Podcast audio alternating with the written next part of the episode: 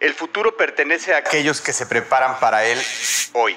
Palabras del señor Malcolm X. Bienvenidos a un episodio más de Mundo Futuro. Mi nombre afortunadamente sigue siendo Jorge Alor, grabando desde las hermosas playas de Acapulco Guerrero en México. Y como siempre puntuales y sin fallar a esta cita, con más de 30 años de experiencia en la tecnología, que cuando nosotros vamos él ya fue y regresó dos veces. El papá oso de la tecnología, el señor Jimmy Lemon. ¿Cómo estás, James? Papá oso, gracias, gracias. Un placer, como siempre, estar aquí con ustedes, Jorge, Mario, Emilio, platicando de lo que nos imaginamos del futuro. Y hoy traemos temas bien interesantes que están muy conectados al presente, pero no adelanto mucho. Es un poco sobre la visión del futuro. Venga. Y en la otra esquina, pesando 86 kilos con 600 gramos, nativo de la siete veces heroica ciudad de Toluca, residente de Silicon Valley, la leyenda, el príncipe de la cultura digital, el señor Mario Valle. Gracias, primero que nada, por esos 86 kilos, mi carnal. Te voy a mandar unas flores hasta Acapulco Guerrero en honor a ese piropo porque le calculaste muy mal. Yo creo que ando por los 95 mínimo, cabrón. Lo que la gente no sabe es que mides unos 55. Exacto, que no sabe, no sabe que estoy tan chaparrito que la cabeza me huele a pies.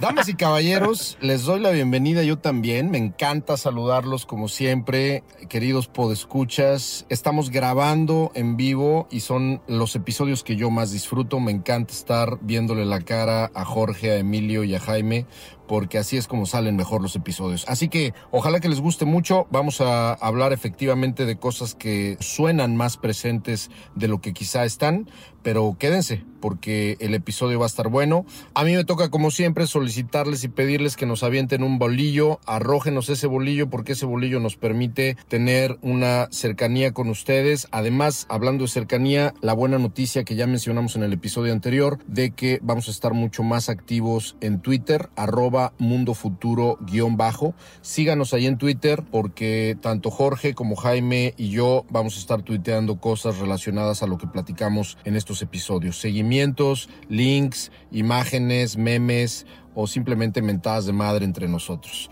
Muchísimas gracias por estar por acá y pues bienvenidos a Mundo Futuro. Mundo Futuro. Mundo Futuro. Mundo Futuro. El principio del fin. Es una producción de Sonoro. Con Jorge Alor, Mario Valle y Jaime Limón.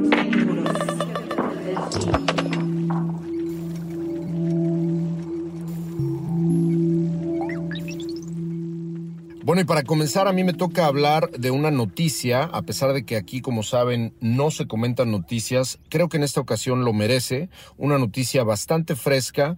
Alex Heath en The Verge, este sitio web famoso porque cubre temas tanto de tecnología como de cultura pop, incluso hasta música, etcétera. TheVerge.com, eh, gracias a un reportaje de Alex Heath, el 13 de abril del 2022 publicó una nota por demás interesante. Al parecer, Meta, Facebook antes llamada, eh, Meta está realmente apretando el acelerador para sacar sus famosos lentes, lentes que hemos hablado aquí infinidad de veces, lentes de realidad aumentada en 2024. De acuerdo a fuentes cercanas de la compañía, es 2024 lo que hemos llamado también en este podcast y lo que también llama The Verge el iPhone Moment, el momento iPhone donde una nueva tecnología, un nuevo hardware, torpe a lo mejor al principio, pero definitivamente que marque una época y que marque una nueva era, es el 2024 el año en el que van a aparecer estos lentes que si bien recuerdan, en octubre del 2021, en este evento donde Facebook anuncia su cambio de nombre y anuncia al mundo que va con todo apostando alrededor del metaverso, mucho de lo que se mencionó en este video, en este anuncio, el mismo Zuckerberg habló de este proyecto que tenía que ver con los lentes de realidad aumentada. Incluso se acordarán que hay un video impresionante donde sale un esgrimista ahí en su jardín compitiendo con otro este holograma y gracias a estos lentes que tiene puede jugar entre comillas con él, etcétera. Pero lo que está muy interesante es que al parecer estos lentes de realidad aumentada, que ya serán una realidad en 2024, van a tener esta primera generación en ese año y además van a tener una siguiente versión, un siguiente lanzamiento casi inmediatamente en 2026, además de seguir con una tercera versión en 2028. Estos detalles definitivamente nos arrojan una especie de roadmap, una especie de pasos a seguir para que incluso no solamente Meta, sino otras compañías aprieten también respectivamente el acelerador. No sé qué opinan, pero la cosa se está poniendo color de hormiga. Yo quiero sumar a lo que estás diciendo, que, que, me parece que sí traerán un iPhone Moment porque se está jugando la compañía completa, ¿no? O sea, hoy en día Meta apostó todo su resto a esos lentes o a esta VR o como metaverso, como le queramos decir. Y para los escuchas, decirles del iPhone Moment, a mí me parece que es un gran término y quisiera como más bien ahondar en ese iPhone Moment. Lo va a hablar James, pero para todos los que nos escuchan y quienes son jóvenes, quizá ese iPhone Moment fue el momento en el, en el tiempo que fue el 2007 cuando salió el iPhone, que fue algo espectacular, algo breakthrough, algo que nos voló la cabeza de todo a todo. Fue algo que no seguía con un trend, sino que fue completamente disruptivo. Y eso es lo que está haciendo falta ahora, ¿no? Tener un device, ese iPhone Moment, ya no ha habido iPhone Moments desde el 2007 y estamos en espera de que algo, algo parecido suceda. Y justo creo que por esa experiencia del iPhone Moment y lo que implicó, porque implicó lo que hoy es Apple, de alguna manera, ¿no? Sembró las cosas que permitieron que Apple llegara a donde está hoy. Y es por eso que todos los jugadores en ese espacio, la, la creación de hardware, que ahorita los grandes obviamente son Google con Android, Apple con iOS, no solo que controlaran y que esto, fíjate que esto también lo, menciona, se menciona en el, en el artículo de The Verge. Lo que está buscando Mark Zuckerberg es no depender de los filtros que implica el hardware. Hoy en día, para que tú llegues a Facebook a través de tu teléfono, tienes que pasar por la tienda de Google o Android, tienes que pasar por la tienda de Apple, ¿no? De aplicaciones, y ellos ponen ahí las reglas. Ellos limitan qué puede hacer Facebook a través de su tienda, a través de su app, a través de su sistema. Y de hecho, ahorita les está costando millones y millones de dólares, porque Apple hizo cambios en cómo te puede traquear Facebook dentro de un teléfono iPhone. Bueno, todo esto es para decir que lo que quiere hacer Mark Zuckerberg es él controlar eso, él ser el primero en tener este tipo de hardware, que estos lentes, como hemos platicado antes, van a van a sustituir a tu celular, va a ser la manera en que interactúas. En vez de tu celular vas a interactuar con los lentes. Pero lo que él quiere hacer es quitarse el yugo que tiene hoy de depender de eh, Apple y Google para poder llegar a los usuarios. Esto que estás diciendo tiene absoluto sentido, mi querido James, porque además ya lo estamos viendo con el Oculus. Desgraciadamente, el Oculus, que es este intento primero de hardware que Facebook compra a la startup para hacer del Oculus hoy llamado MetaQuest este hardware donde vas a distribuir videojuegos, aplicaciones de productividad, de entretenimiento, ahora ya también de eventos en vivo, etcétera, es un intento por esto que estás diciendo, James, efectivamente. Pero ¿cuál es el problema? Que realidad virtual, como lo hemos platicado acá muchas veces, tiene una curva de adopción muchísimo más lenta y va a tener un crecimiento acumulado. Aquí hemos mencionado, por ejemplo, el crecimiento acumulado promedio entre el 2021 y el 2028 de VR va a ser del 18% en Estados Unidos, mientras que el crecimiento de realidad aumentada, gracias justamente a estas revoluciones que se avecinan en términos de hardware, va a crecer 44% anual de aquí al 2028. Es decir, casi dos o si no es que dos veces más que VR. Esto es una prioridad como decía la nota de The Verge, incluso un ex empleado de Facebook decía, esto no es solamente una prioridad para Zuckerberg, este proyecto que se llama el proyecto Nazare o Nazar está completamente relacionado con el ego de Mark Zuckerberg.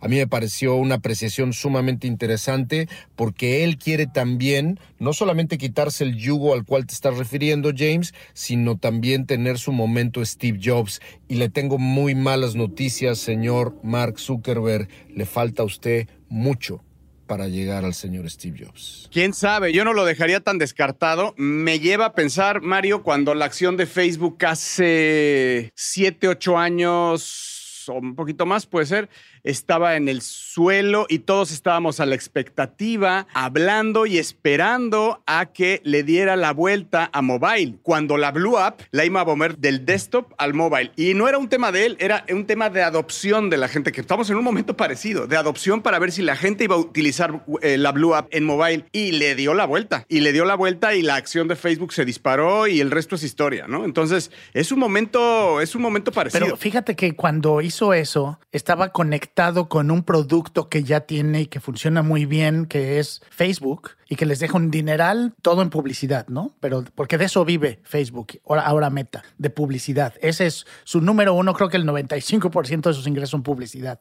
Yo no sé, y eso es algo que el escritor de, este artículo después platicó en un, en un space en Twitter. Lo interesante va a ser cuánto tiempo aguanta con la presión del mercado, la apuesta que está haciendo de invertir tanto, porque está, está invirtiendo, como tú dijiste, ¿no? Esta es la apuesta para la compañía. El tema es que si se tarda en dar resultados y se empieza a comer las ganancias de la publicidad, entonces ya no es un producto interesante para los inversionistas. Y aunque él tiene el control de la empresa, nadie lo puede quitar, sí puede tener impacto en la evaluación que tiene, ¿no? Y sumando a lo que dices, creo que también una innovación siempre tiene que dar el valor agregado y ese extra mile al usuario. Entonces ahora en el tema de, los lentes, diagonal, metaverses y todo eso, el usuario no necesariamente hasta donde hoy, antes de ese iPhone moment, no estamos encontrando hoy en día ese valor. Las marcas, eh, en general el mundo, los emprendedores están preparando y poniendo esos, ese foundation para poder ir a ese iPhone moment que no ha llegado. ¿eh? Todo este metaverse de ahorita, este hype que hay, es tratar de ir poner la primera ficha en lo que va a hacer pero no sabemos qué vaya Fíjate qué interesante porque muchas de las tecnologías que usamos, el, iPhone y el, el, Internet, primero apareció la, la, innovación y después se creó como todo este ecosistema y gente. Esto es al revés. Aquí la gente está esperando a que llegue el hardware para que esto funcione. Eso no se había visto, ¿no? Y aquí yo creo que viene una parte que a mí me tranquiliza un poco, que es, acuérdense que Google con sus Google Glass, ¿no? Que a los que teníamos Glass por ahí del 2011, 2012 hasta nos decían glass holes. se veían súper súper perdedores. Nos veíamos totalmente perdedores, güey, con esa chingadera de un lado. Pero lo que estoy tratando de decir es verdaderamente esperanzador ver que dentro de todo este ecosistema de monopolios no hay un solo jugador que la tenga segura. Ni Facebook, ni Apple, ni Google, el mismo Amazon se dice que está trabajando en algo parecido. Es decir, esta búsqueda es muy parecida a la búsqueda por la computadora personal. La computadora personal en 1982 ya tenía a muchos jugadores, IBM, HP, obviamente Apple, nacía Compaq, etcétera, etcétera. Pero Mario, un poco lo que dice Jaime es que la gente en ese momento no estaba esperando la computadora personal, básicamente no tenían ni idea que era una computadora personal, venía la tecnología y después la adopción. Hoy no, hoy la gente está lista, las marcas están listas, los países están listos, o sea, ya todo el mundo ya tiene la palabra y ya, ya la compró ya la compró, pero no está la tecnología. Yo creo que una de las cosas que están empezándose a notar es que nos está haciendo falta tecnología. Por ejemplo, una de las cosas que se mencionan en el artículo es que los lentes pesan cuatro veces más que unos lentes normales, ¿no?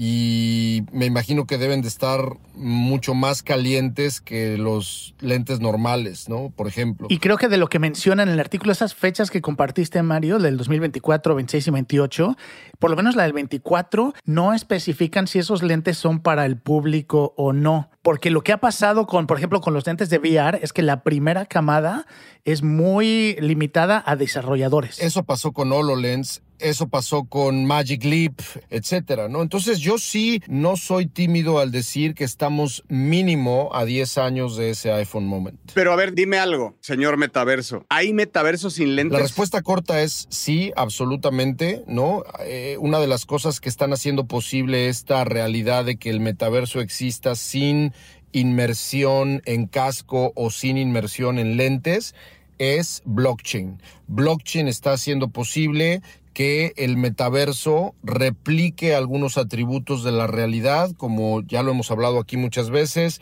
identidad, eh, atributos como propiedad, como unicidad o uniqueness, como incluso real estate. Ya me cambiaron entonces la definición de metaverso.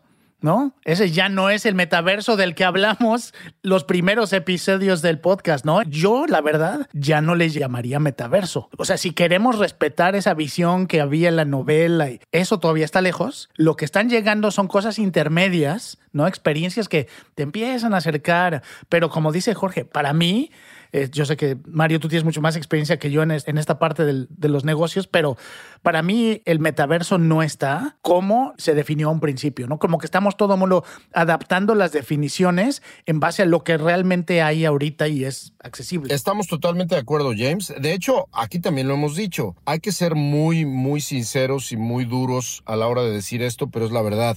La palabra metaverso nació muerta. La palabra metaverso es un buzzword, ¿no? Es peor que el punto com. No hay una definición clara. Efectivamente, si nos remitimos a la definición de metaverso como nos la platicó Neil Stephenson o como nos la platicaron en Ready Player One, pues definitivamente estamos a años luz de eso. Pero esta, este tipo de convergencia inmersiva que adopta las mecánicas de los videojuegos para en modo tercera dimensión usando un monitor, un teclado o un control de juego o un mouse y que tú te puedas meter a mundos virtuales para algo más que no sea jugar, para trabajar, para aprender, para lo que sea, ese intento o cercanía de metaverso, como dices James, efectivamente a lo mejor no es el destino, pero es un puentecito necesario, ¿no? Creo que le acabas de dar y me gustó lo que dijiste, que es la palabra convergencia, ¿no? O sea, sí habrá una convergencia, se te olvidó decir blockchain, ¿no? Lo dijiste antes, pero creo que es algo que va a converger el 5G, el 6G, efectivamente también va a traer un cambio radical. Eh, yo creo que también las empresas que están centralizadas en su afán de aferrarse a la centralización y de que blockchain no les, no les presente esta amenaza, algo saldrá de, de todo este experimento y manoseo del tema y de las ejecuciones, diferentes ejecuciones que hay de metaverso, de estos NFTs convirtiéndose en metaverso, estos bienes raíces y todo. Va a salir algo que hoy seguramente no lo estamos imaginando. Creo que en revoluciones tecnológicas anteriores lo que pasaba es que todo era súper geeky. Había unos nerds en un laboratorio trabajando estas cosas y todo era a oscuras, tras bambalinas. La gente común como nosotros no nos enterábamos hasta que salía a la luz estas cosas. Hoy en día la tecnología es tan importante en nuestras vidas que ya se volvió una conversación donde hay muchísima apertura de qué se está desarrollando, cómo se está desarrollando. Entonces hoy estamos viendo muchas de las cosas que a lo mejor en décadas anteriores hubieran estado escondidas hasta que salían como producto. Hoy estamos viendo todos estos pasos intermedios, tecnologías intermedias eh, que están a la vista, porque la urgencia, ¿no? Ya hoy vivimos en un momento donde la gente espera todo ahorita. Sí, y la pandemia detonó esa urgencia también, ¿no? Y nosotros ya lo vivimos, además nosotros ya grabamos un, un podcast para los que no saben y nos están escuchando. Nosotros grabamos el primer, le dijimos Metacast en VR. En Altspace. En Altspace, así es, en Altspace. Y, y, y fue una experiencia completamente diferente, disruptiva para mí. Este, conocimos otro tipo de personas, eh, nos, llevaron a diferentes stages, a worlds, a diferente gente que estaba haciendo avatars, conocimos a los pioneros que están en esto y sí es, sí, sí, sí delivers, ¿no? Sí, sí entrega, sí entrega, sí es cierto esa experiencia. O sea, cuando, como dices Mario, cuando todas estas trends eh, confluyan, sí vamos a tener una explosión en eso. Eso yo no lo veo tan lejos. En el enriquecimiento de la experiencia VR, sí va a estar ahí. El momento de los lentes o de que pueda haber una migración como tal allá, no lo sé. El, el, momento en el que puedas trabajar en el metaverso y recibir tu pago cripto está ahí, o sea, está a la vuelta de la esquina. Pero efectivamente con esta noticia reportada en The Verge el 13 de abril, se dibuja un mapa que creo que es bastante optimista. Me encantó que se hayan mencionado años. Vamos a ver si se cumple. Mundo futuro. Y bueno, como parte de esta noticia de la que, acabamos de platicar, otra de las tecnologías que, en la cual Meta ha estado trabajando, que mostró de manera muy breve en octubre, pero ahora acaba de empezar a hacer demos para periodistas. Y creo que es algo que, según los periodistas que lo han probado, también podría ser de alto impacto, más de tal vez lo que Meta estaba pensando.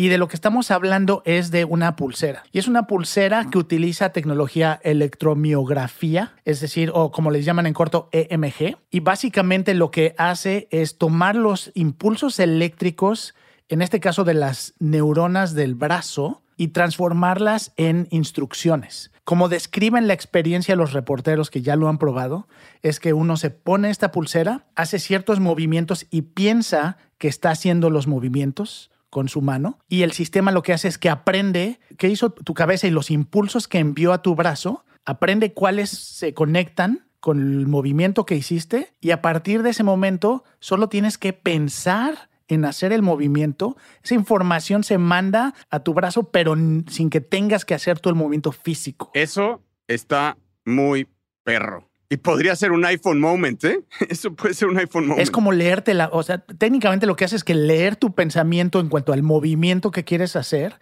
y esto ya que lo tengan en una solución tan sencilla como un brazalete que podría entonces reemplazar a lo que es un mouse, lo que es un teclado y lo que están pensando es que esto se va a ir como un paquete, como un, este, cuando compres tus, tus primeros, primeros lentes AR de los que habló Mario, eh, vendrían con este brazalete. Y después de lo que, de lo que acabas de decir, James, me, vamos a comprar acciones de, Meta, ¿no? Lo hemos apeado últimamente y la verdad es que yo creo que lo que decías, ¿no? El ego de SOC entre la lana y el ego que tiene el RD, no tiene más de seis programas que que, hablamos de las cientos de patentes que tiene, ¿no? Y que están desarrollando, porque pues el señor se la, se la está jugando toda, ¿no? Entonces yo la verdad es que eh, sí, sí, creo que tienen urgencia y nos va a dar una sorpresa muy pronto. Y, lo ves en la inversión, ¿no? La cantidad de gentes que ha contratado, estamos hablando de cientos de personas para cada una de estas tecnologías que están desarrollando. Entonces,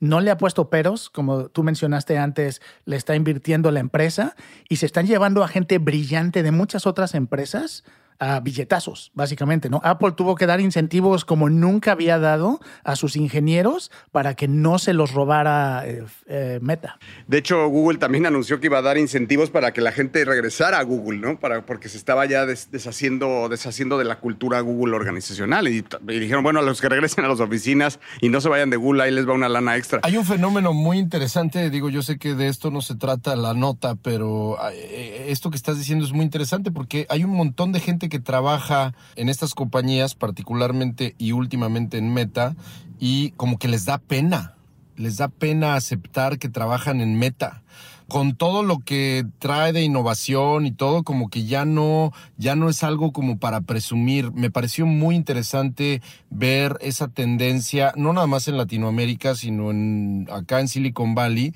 donde la gente está, incluso lo menciona el artículo de The Verge, Jaime también, recordarás, donde la moral de los empleados de Meta están muy bien por el lado económico, pero muy atorados un poco con el tema del liderazgo y de todo este tema de privacidad y de todas las broncas en las que se metió Facebook y, y, por más que les emocione el futuro, como que hay una tendencia interesante a decir, pues sí, sí trabajo en una compañía este, de tecnología muy grande, pero no digas cuál. Sí, de, hecho la gente que yo conozco que trabaja en que trabajaba en el equipo de Oculus preferían, todavía decían que eran eh, parte del equipo de Oculus, no querían decir que trabajaban para Facebook. Fueron felices el día que pudieron cambiar sus este, playeras que les regalan y sus tazas por una de Meta, porque por lo menos no tenía esa mala vibra que va acompañada con trabajaba en Facebook. ¿Qué les pasa a todos, no? O sea, creo que también Google tuvo su momento de muy mala vibra, lo supieron, lo supieron mitigar, ¿no? Eh,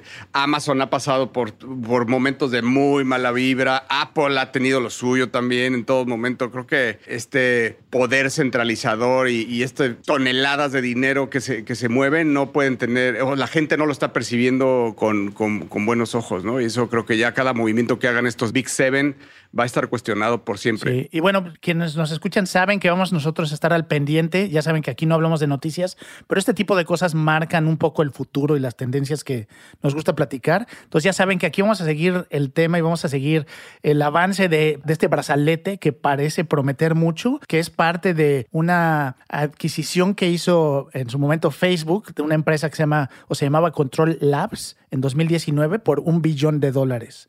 Entonces les costó un billón de dólares el poder tener esta tecnología, pero si ese brazalete logra tener el impacto del que estamos hablando, inclusive aunque no esté conectado al visor, seguramente nos va a dar mucho de qué hablar en el futuro. No sé si cuando hablamos de todas estas cosas y, de verdad perdemos la noción del poder y del tamaño de estas empresas, y no sé si ustedes lo han pensado, pero si es que blockchain y su poder de descentralización ya llegó tarde. O sea, ya no hay cómo descentralizar esto. Esta, esta historia entre estos cinco grandes ya está un poco escrita. ¿Cómo se cae Apple en los próximos 40 años? ¿Cómo se cae Apple? ¿Cómo se cae Google? The system of the world. Pero ahí yo te diría varios datos duros. Primero, acabo de publicar hace pocos días en Twitter la duración de las empresas Fortune 500 en años, cuánto duran, ¿no? Por ciertos periodos de tiempo, cuánto duran, cuántos años duran. A principios del siglo XX, el promedio de edad de una compañía dentro del Fortune 500 era 90 años, cabrón. 90.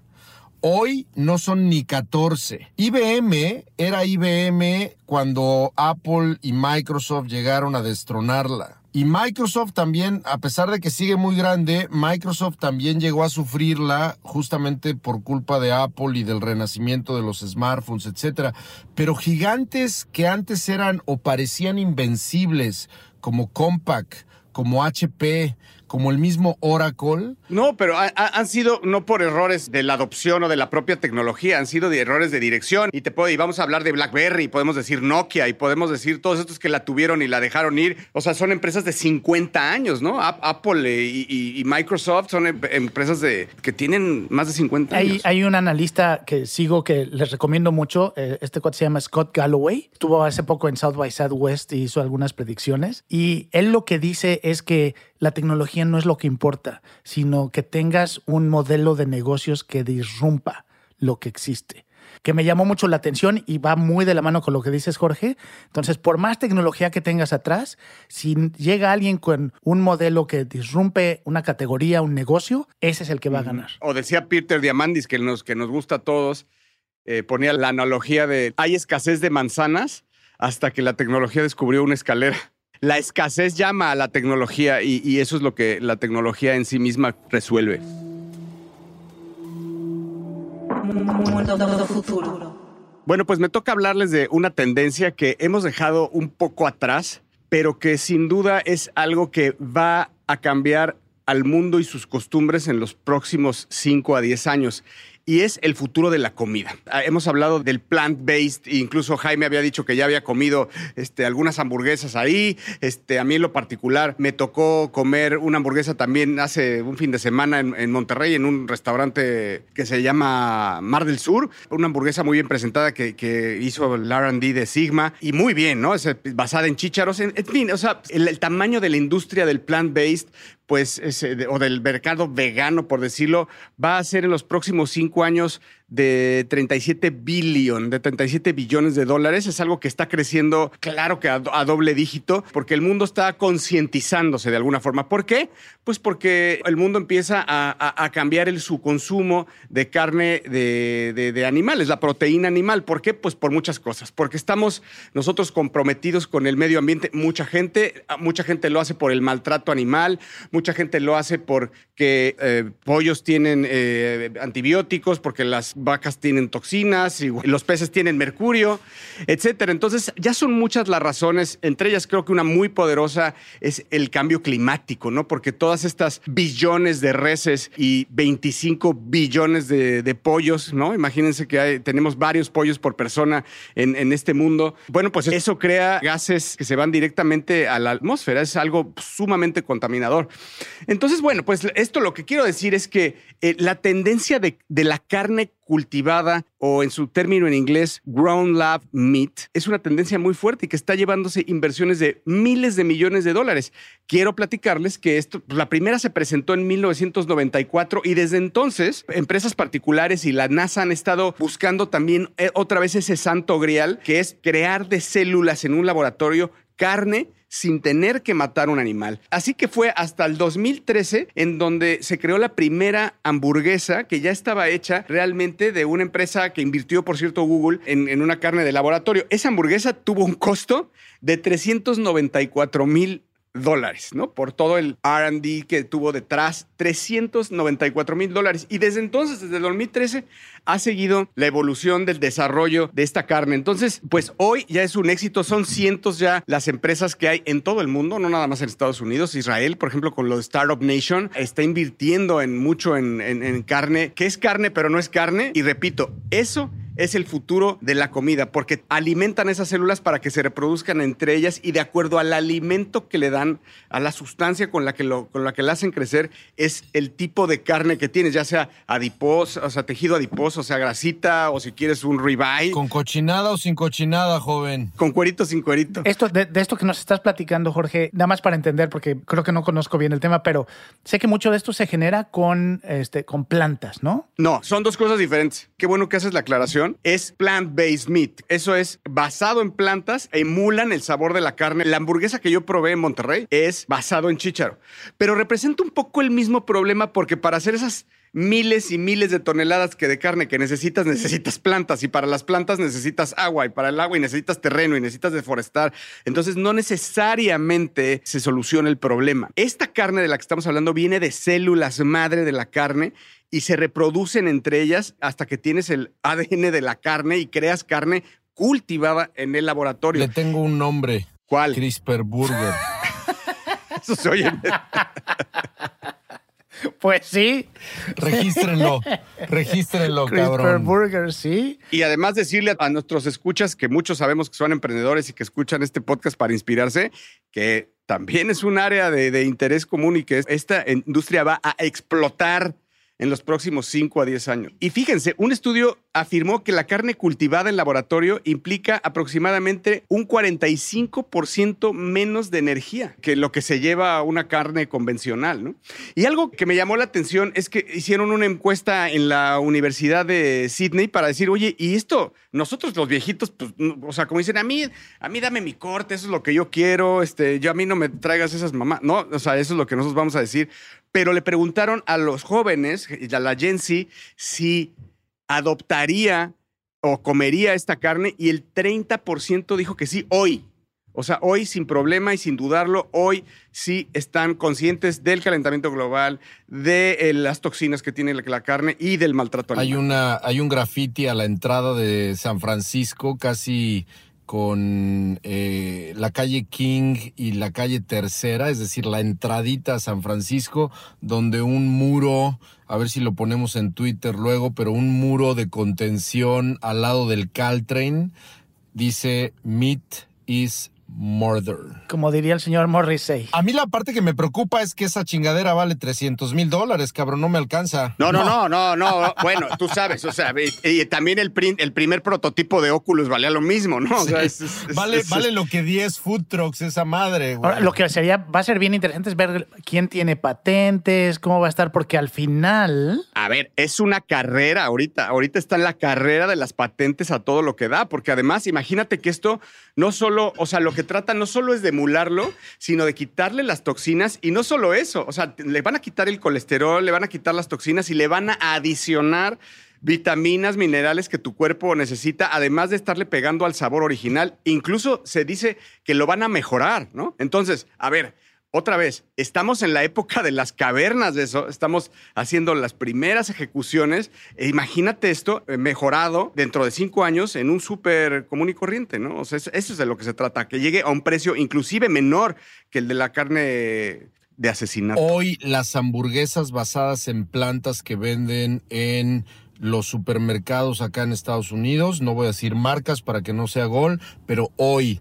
hoy esas pinches hamburguesas, y me encabrona decirlo porque yo amo la carne, saben mejor, cabrón. saben, tienen un sabor estúpidamente más cabrón que la carne normal. Sí, y hay dos o tres marcas y ya las encuentras en muchísimos lugares. No sé en, México qué tan seguido lo vean, Jorge, pero aquí yo en cualquier momento puedo ir y comprar hamburguesas, carne, pues, y creo que seguramente ya por allá también. Sí, ya hay, ya, ya hay, y hay de todos los, de todos las, de todos los niveles, digamos, ¿no? Hay desde las salchichas que puedes comprar en el súper hasta las hamburguesas gourmet de, que, les conté.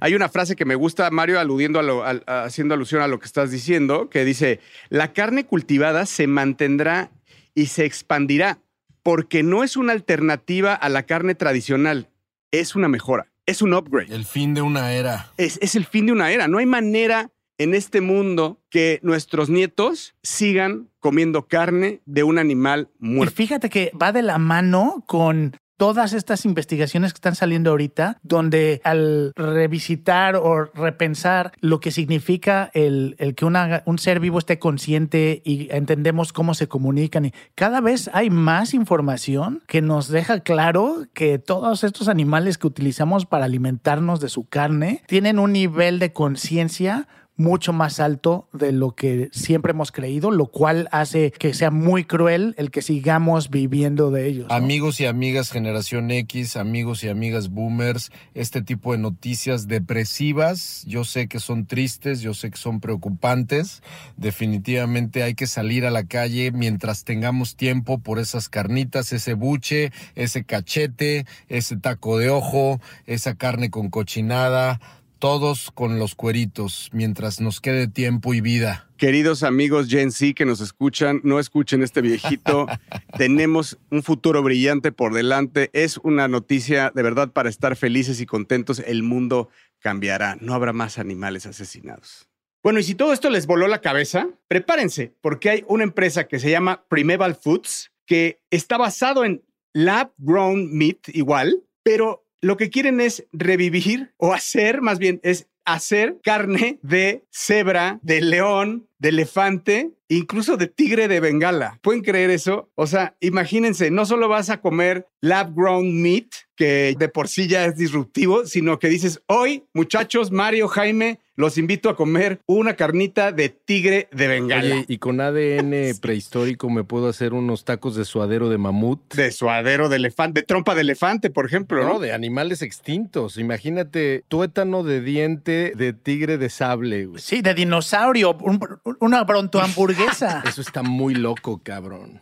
Está muy loco, ¿no? O de, o de imagínate, de, de manitas de, de- así como de manitas de puerco, pero de gomitas de pantera negra, ¿no? Unos taquitos de gomitas de pantera Sí, negra. claro, o sea, como de animales prohibidos. ¿no? Porque Prohibidos, además, no, no estarían.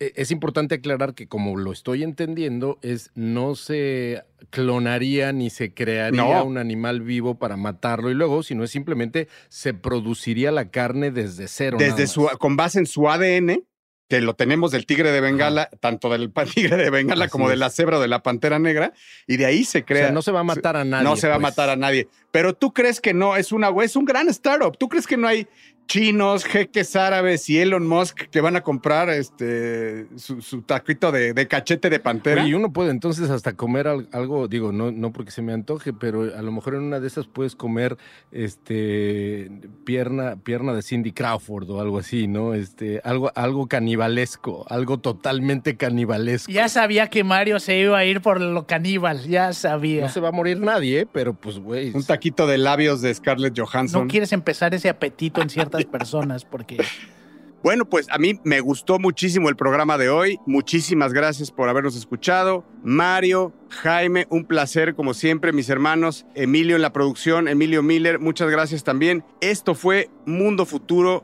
Ahora sí, el principio del fin.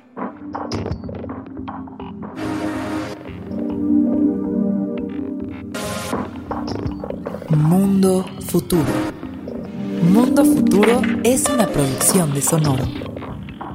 Suscríbete a Mundo Futuro en Spotify, Apple Podcasts o en tu plataforma predilecta de streaming.